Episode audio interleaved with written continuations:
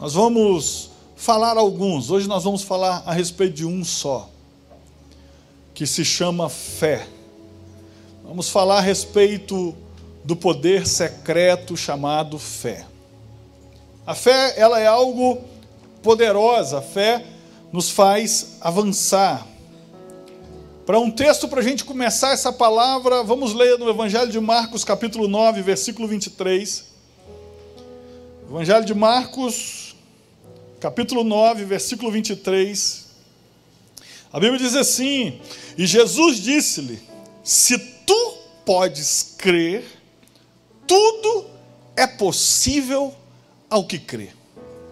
E Jesus disse-lhe: Se tu podes crer, tudo é possível ao que crê. O crer é uma chave que abre a porta do impossível. Você tem que entender que o impossível tem uma chave, e essa chave se chama capacidade de crer. Pessoas que acreditam são pessoas poderosas. Pessoas que creem são pessoas imbatíveis. Elas caem e se levantam porque creem que vão conseguir. Pessoas que conseguem crer, a Bíblia diz, os limites são retirados, porque tudo é possível aquele que consegue acreditar, consegue crer. Pessoas desistem porque não conseguem mais acreditar, desistem do casamento, desistem do negócio, desistem dos sonhos, porque perderam a capacidade de acreditar. Mas Jesus vem dizer assim: para aquele que consegue crer, tudo se torna possível. Você olha para a história dos grandes homens da nossa época, são pessoas que podiam não acreditar em Deus, mas acreditavam na possibilidade de conseguir. Se você vai ver a história de Walt Disney, você vai ver quanto ele teve que acreditar. Se você olhar as pessoas de sucesso, você tem que entender que elas precisam acreditar. E essas pessoas acreditam em si mesmas. Essas pessoas acreditam na força do próprio braço. Essas pessoas acreditam naquilo que podem construir mas o que Jesus está dizendo aqui é algo que vai além do que isso. Jesus está dizendo que quando você coloca a sua fé na pessoa certa, na coisa certa, os limites são retirados e então tudo se torna possível de verdade. Ou seja, quando você coloca a sua fé, ou seja, traduz a fé sob capacidade de acreditar, quando você coloca a sua fé em Deus, então as, os limites vão sendo retirados. É como Jonatas que vira para o seu escudeiro, acreditando na palavra de Deus, que diz: para Deus não faz diferença li, li, é, livrar com muitos ou com poucos. Então aquilo empodera Jonatas, coloca a fé no coração de Jonatas. E a Bíblia fala que ele vira para o seu escudeiro e diz: Você não sabe que a Bíblia diz, estou falando com as palavras de hoje, que aquele Deus pode livrar com independente da quantidade de pessoas, então vamos. E pela fé, Jonatas venceu uma guarnição de filisteu, embora ele fosse apenas um mais um escudeiro. A questão, meu irmão, não é quanto que, quantos vocês são, é qual o nível de fé que a gente está pronto a exercitar. A fé é uma arma secreta do povo de Deus. E não é a fé na força do que eu posso, é na força do que Deus pode. E hoje então nós vamos falar sobre esse poder secreto da fé. Jesus disse que para aquele que crê, os limites são retirados. Então nós temos acesso a um poder ilimitado. Você tem que entender que nós temos acesso a um poder ilimitado. Me lembro o Mateuzinho que, que aniversário era aquele que a gente foi fazer lá no Rócio? Você lembra quantos anos? Lembra, nem? Aniversário de 10 anos do Mateus. Na cidade de Chuvópolis. Porque Chuvópolis tem dois tempos, está chovendo ou vai chover, né? Na cidade de Chuvópolis, por acaso estava no tempo de chuva.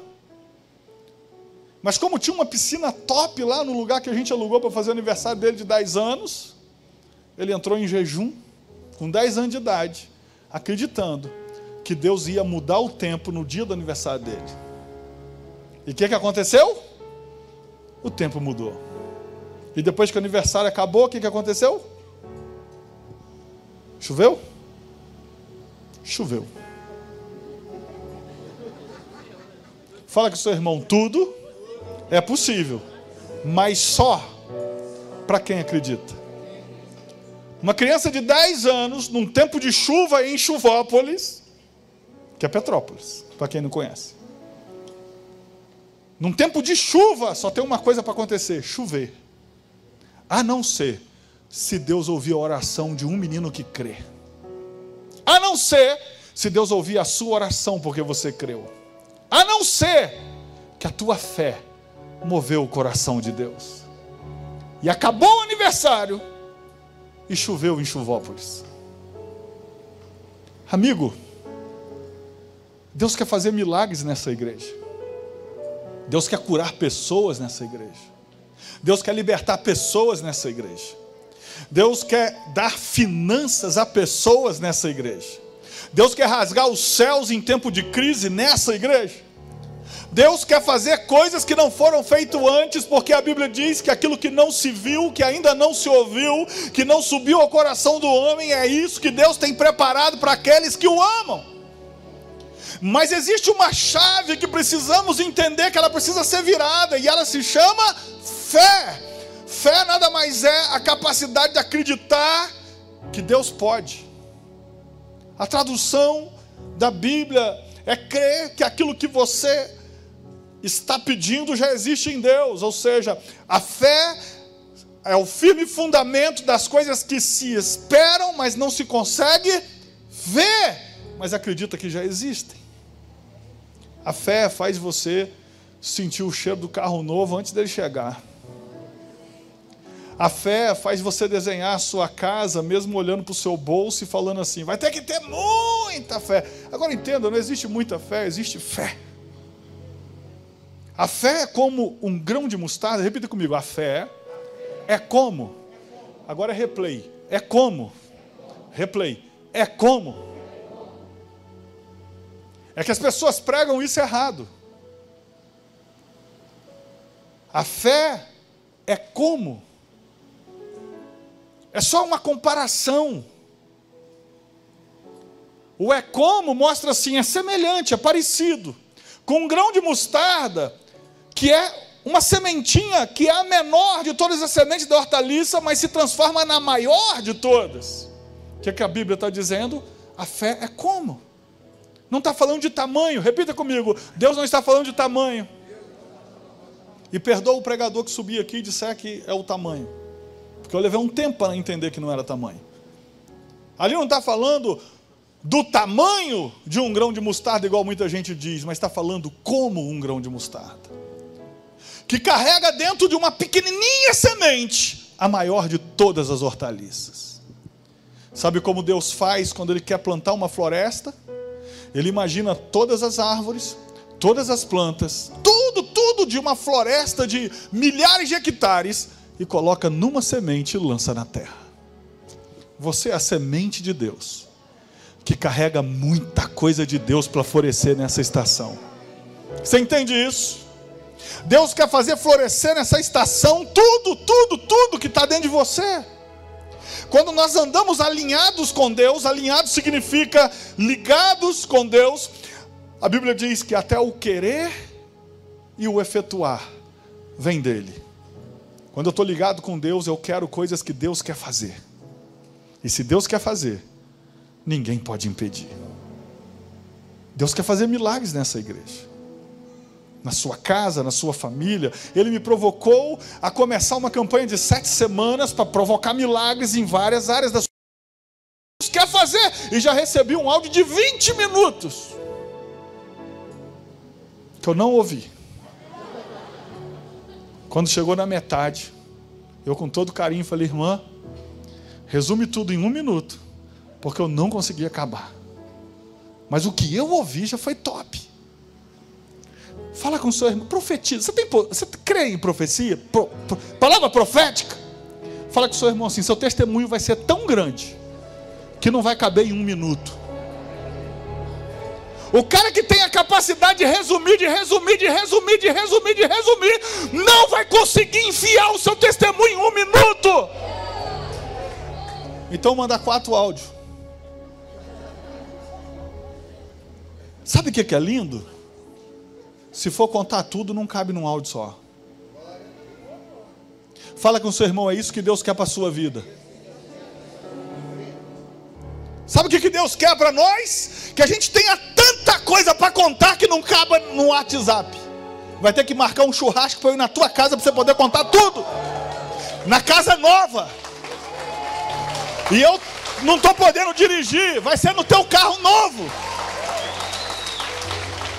Alguém recebe essa palavra? Fala com seu irmão, não é o seu dinheiro que paga as coisas, é a sua capacidade de acreditar que Deus tem um futuro novo para você. É a capacidade de acreditar.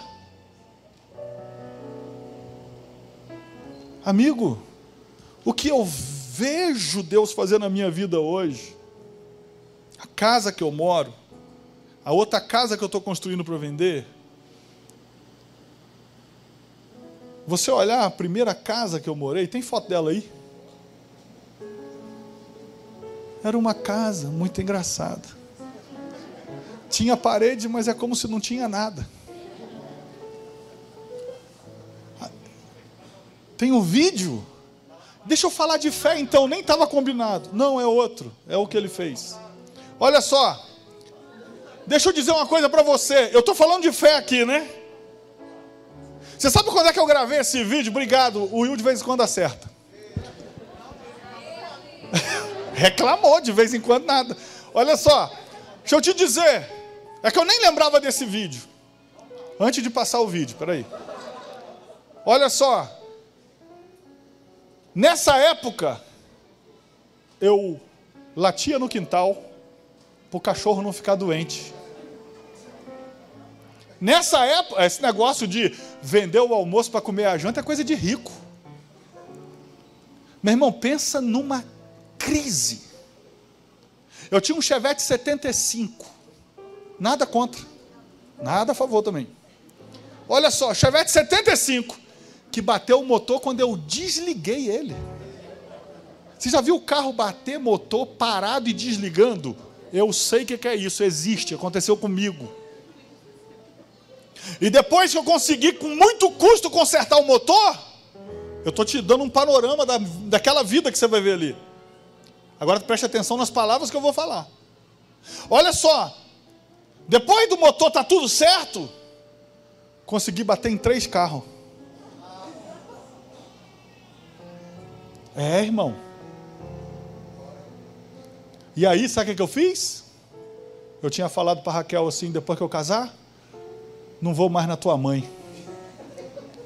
O anjo passou e falou assim: aham. Aí nessa fase negra, todo mundo tem uma fase negra na vida. Nessa fase negra, sabe o que aconteceu? Deus falou assim: agora vamos tratar aquela parte que você esqueceu. A casa que eu morava alugado, foram mexer no telhado, em Chuvópolis caiu um temporal, molhou tudo. Eu arrumei uma Kombi, fui distribuindo na família. E quem foi que abriu a porta para eu morar lá, enquanto resolvia as coisas? A cobra, a sogra. Irmão, e Deus é assim. Tem hora que Ele nunca acha o suficiente. Sabe quanto tempo que eu morei? Uma semana? Um mês? Não, um ano e meio. Se existia purgatório, eu já paguei. Nessa época, eu consegui fazer um quadradinho. Não passamos fome porque tinha vale alimentação.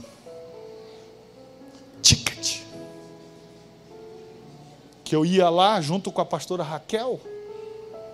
Você fica vendo ela toda parecendo modelo hoje. Né? Quer dar uma voltinha aqui, nem? Você fica vendo hoje assim? Amigo, ela tinha uma saia para o ano inteiro. Ou era duas? Rica, duas saias para o ano inteiro. E para a igreja, era fácil escolher a roupa. Era só ver qual foi a última porque só tinha duas. Eu? Quem conhece a música do Paletó Listrado? Eu sei a tua idade. Eu tinha duas camisas listradas e duas gravatas, porque eu tinha que usar gravata minha, no, no, onde eu trabalhava. Uma camisa listrada de vermelha com uma gravata vermelha e uma camisa listrada de azul com uma gravata azul. E, enquanto uma estava lavando, a outra estava em uso. Fala com seu irmão. A vida é difícil para todo mundo, irmão. Fala com ele, mas a fé. Aí nessa época que eu estou contando essa história toda aqui, para você entender, eu fiz um cubículo, três cômodos, um banheiro, que não tinha porta, uma cozinha e o quarto. Mas naquela época, não agora, depois que as coisas aconteceram, naquela época, com esse monte de coisa que eu te contei aqui, passei pelo um ano e meio de prova, né? Consegui fazer essa casinha em um ano e meio e fui para essa casa. Mas aí o Mateuzinho nasceu. Então nós estamos falando, Mateus está com 24, há 24 anos atrás. Nessa época, eu vou gravar, porque eu vou dizer para o Mateus: olha como era a casa do pai. Vamos ver esse vídeo? Solta o som aí para gente. É a casa do papai, ó. Aí só tem uma cozinha improvisada aqui naquela porta ali, um banheiro, uma área de serviços e o quarto do neném e do papai. Assim que é a casa do papai, ó. Aqui é a frente da casa do papai, ó. Sacada, ali a garagem. O carro do papai ó. Ainda falta fazer o lado de cada casa. E aqui é o outro lado da casa do papai. Ó, como é que era. Agora quando tu estiver vendo, deve estar tá bem diferente. Agora se tu tiver já crescidinho, grandinho. Mas nós vamos entrar lá dentro para tu ver. Aqui nós estamos entrando na cozinha. Agora nós estamos no banheiro, máquina de lavar a roupa da mamãe, o tanque. Estamos indo pro quartinho do neném. E da mamãe e do papai. Ó, o guarda-roupa, a porta que vai pra sacada, coisinha do neném, ó, os brinquedinhos, televisão, a mordomia. E aqui que é a casa da gente, viu, neném? Só que quando você tiver grande vai estar bem diferente. Quando tiver grande, você tiver grande, vai estar bem diferente. Eu tô lá naquele dia, com carro batido, ruim, sem dinheiro para arrumar as coisas. Tô lá naquela estação que para arrumar dinheiro para as coisas era a coisa mais difícil do mundo. Tô lá naquela estação que você não vê luz para lugar nenhum mas arrumei uma câmera emprestada de fita VHS, lembra, irmão? Eu sei a sua idade. Fita VHS, debaixo de Chuvópolis, com a sombrinha que você viu lá, dizendo assim: assim era a casa do papai. Quando você tiver grande, vai estar tá bem diferente. Porque acreditar depois que Deus faz não precisa de fé. É só constatar, é só ter visão e conseguir enxergar mas Deus está querendo provar a sua fé é agora. Deus está querendo que você profetize o seu futuro é hoje. Deus não está esperando as coisas melhorarem, Deus está esperando a tua voz para fazer as coisas melhorarem. Amigo, você está numa igreja profética que crê em milagres, que jejua, que ora, e você vai ter um futuro diferente do que você está vivendo hoje. Ah, se expressa aí, irmão, faz alguma coisa. Eu creio. Às vezes as pessoas olham para mim e falam assim: ah, você acredita porque a sua vida melhorou? Não, eu acreditava quando estava daquele jeito. Eu conseguia gravar um vídeo, como você viu ali, dizendo para o meu filho, e todo pai parece lesado. Já viu como é que pai e mãe parece lesado? Mas olha só, eu olhava e dizia: é para você ver onde você morava quando crescer, para você saber como era. Amigo, a fé faz você estar no presente com a cabeça no futuro. acreditar em Deus faz você olhar para o hoje, mas com os olhos de esperança, expectativa, para que a fase mude logo, para você receber o que Deus tem para você. Deus está nos fazendo um convite essa noite, eu quero fazer de novo. Deus está nos fazendo um convite para dizer assim: deixe testemunhos para os seus filhos, deixe testemunhos para os seus netos. Deus está nos fazendo um convite para olhar a nossa realidade de hoje e profetizar, dizendo: está assim, mas não vai continuar assim, é assim, mas está em processo de mudança, porque vai mudar. Você entende isso? Diga amém. Vira para alguém, Deus está esperando a sua fé. Fala isso para alguém. E fé é o quê? Não é nada, nada, nada, além do que Jesus falou, a capacidade de acreditar capacidade de crer. Aquela viúva, como eu falei no momento da oferta, creu no que parecia impossível. Ela ia fazer a última refeição e a Bíblia diz que ela simplesmente acredita no que o profeta diz. E o profeta disse: se você fizer e gastar esse, tua última comida comigo, não vai faltar para você. E a Bíblia diz que nem para casa dela apareceu mais gente, faltou nada. Mas ela primeiro teve que acreditar. Amigo, a fé é quando você dá um passo confiando que Deus vai colocar a escada, o caminho. Não fala de escada, não, que dá ruim. A fé é você colocar o pé aonde se Deus não abrir o caminho, vai dar tudo errado. Fé não é calcular se é possível. Fé é dizer: não sei o que Deus vai fazer, mas vai dar certo. Fala para alguém aí, não sei o que Deus vai fazer, mas vai dar, fé, vai dar certo. Sabe, a fé exige que a gente deixe nossa área de conforto. A fé exige que a gente largue a zona de segurança para a gente nos lançar na confiança de que Deus vai fazer. Bill Johnson, no seu livro sobre cura, ele disse: recuso-me a dar ouvidos às advertências de possíveis excessos daqueles que estão satisfeitos com a falta. E ele escreve outra coisa nesse livro. O padrão para a vida cristã não deve ser estabelecido por aqueles que perderam a capacidade de sonhar com o impossível. Buscar o impossível é a nossa natureza em Cristo.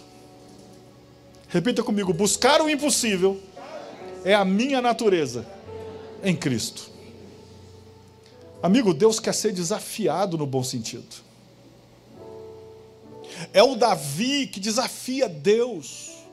Como desafia Deus? Ele não perguntou para Deus se ele devia ir lutar.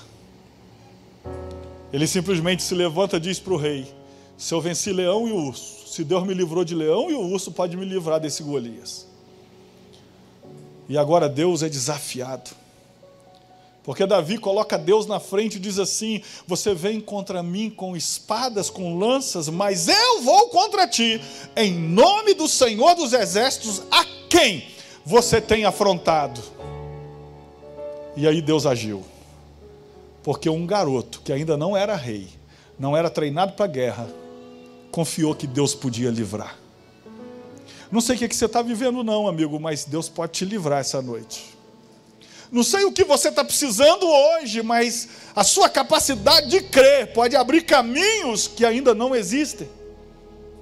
Assim como a capacidade de Pedro de acreditar que ele podia pisar nas águas fez ele dar alguns passos até perder a capacidade de acreditar, mas Deus ama pessoas que o, o, são ousadas, e ele deu alguns passos e começou a afundar, porque acabou a capacidade de acreditar, mas Deus não deixou ele afundar, porque ele foi capaz de começar a acreditar. Quando você começa a acreditar, Deus não deixa você afundar, porque você já começou a acreditar. Vira para alguém, você só precisa começar e Deus termina.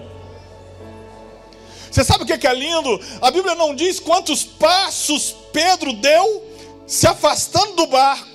Mas a Bíblia diz que quando Pedro viu e prestou atenção no vento forte e na tempestade, ele começou a afundar. Mas a mesma Bíblia diz que ele clamou a Jesus, e ele disse: Me socorre. A Bíblia diz que Jesus pega na mão e não transporta ele, pega na mão e anda com ele sobre as águas.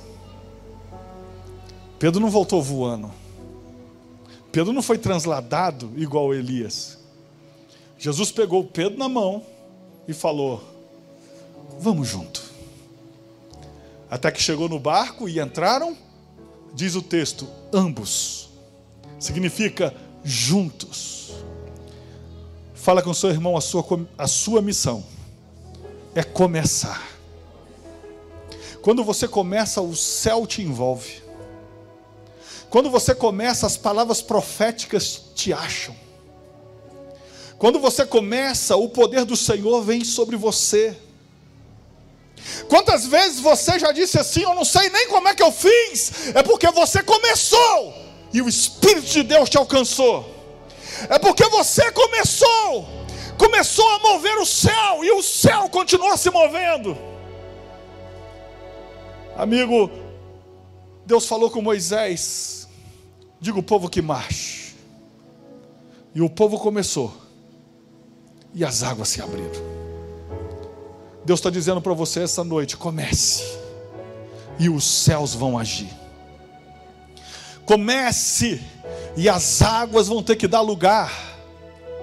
E aquilo que chama-se vento, a Bíblia diz que toda aquela noite soprou a tempestade, mas aquele povo, a tempestade não, o vento forte. Mas o povo não foi derrubado, foi o mar que foi aberto. Toda uma madrugada, o vento forte dessa vez não veio para destruir, veio para abrir caminho, porque o povo começou a caminhar. Eu estou aqui para te chamar hoje, vamos começar. Ei, quais eram os teus sonhos? Deus está te chamando para jejuar e orar. Não é só quinta-feira, não. Nós vamos rasgar o céu em oração. Pastor, você está colocando jejum a semana inteira? Não, amigo. É você que luta as tuas batalhas. Então, se você tem sonhos que estavam adormecidos, Deus está dizendo: comece. Comece que o céu vai descer. Comece. Quando a gente começou essa igreja aqui, amigo, não tinha um centavo. Eu vendi um carro que eu tinha. Eu comecei a obra, não era culto, eu comecei a obra sem piso, sem nada, sem luz, fazendo só as paredes. E Deus enviou alguém e botou o piso. Não é esse não, porque esse aqui já é o plus. Era o antigo, quando a igreja era pequenininha. Porque quando você começa, Deus não te deixa sozinho. Porque quando a sua fé se move, não é tamanho de um grão de mostarda, é como um grão de mostarda pode parecer insignificante, mas vai construir coisas grandes. Esse é você, essa é a tua fé. Você não tem uma fé pequena, a sua fé só tem que ser como um grão de mostarda que parece insignificante, mas vai construir aquilo que pessoas vão olhar e vai dizer: Deus seja louvado. Amigo, a sua família vai dizer: Deus seja louvado. Vira para alguém, você tem que começar. Pastor, mas eu estou com medo. O medo é o agente de Satanás para te manter no lugar, parado. Mas a Bíblia diz que Deus não nos deu o espírito de medo, mas de ousadia. Deus nunca repreendeu ninguém na Bíblia porque teve muita fé.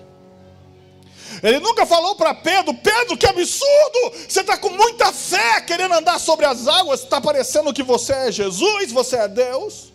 Não. Ele encontrou uma pessoa ousada e disse: Pode vir. Amigo, Deus ama pessoas ousadas.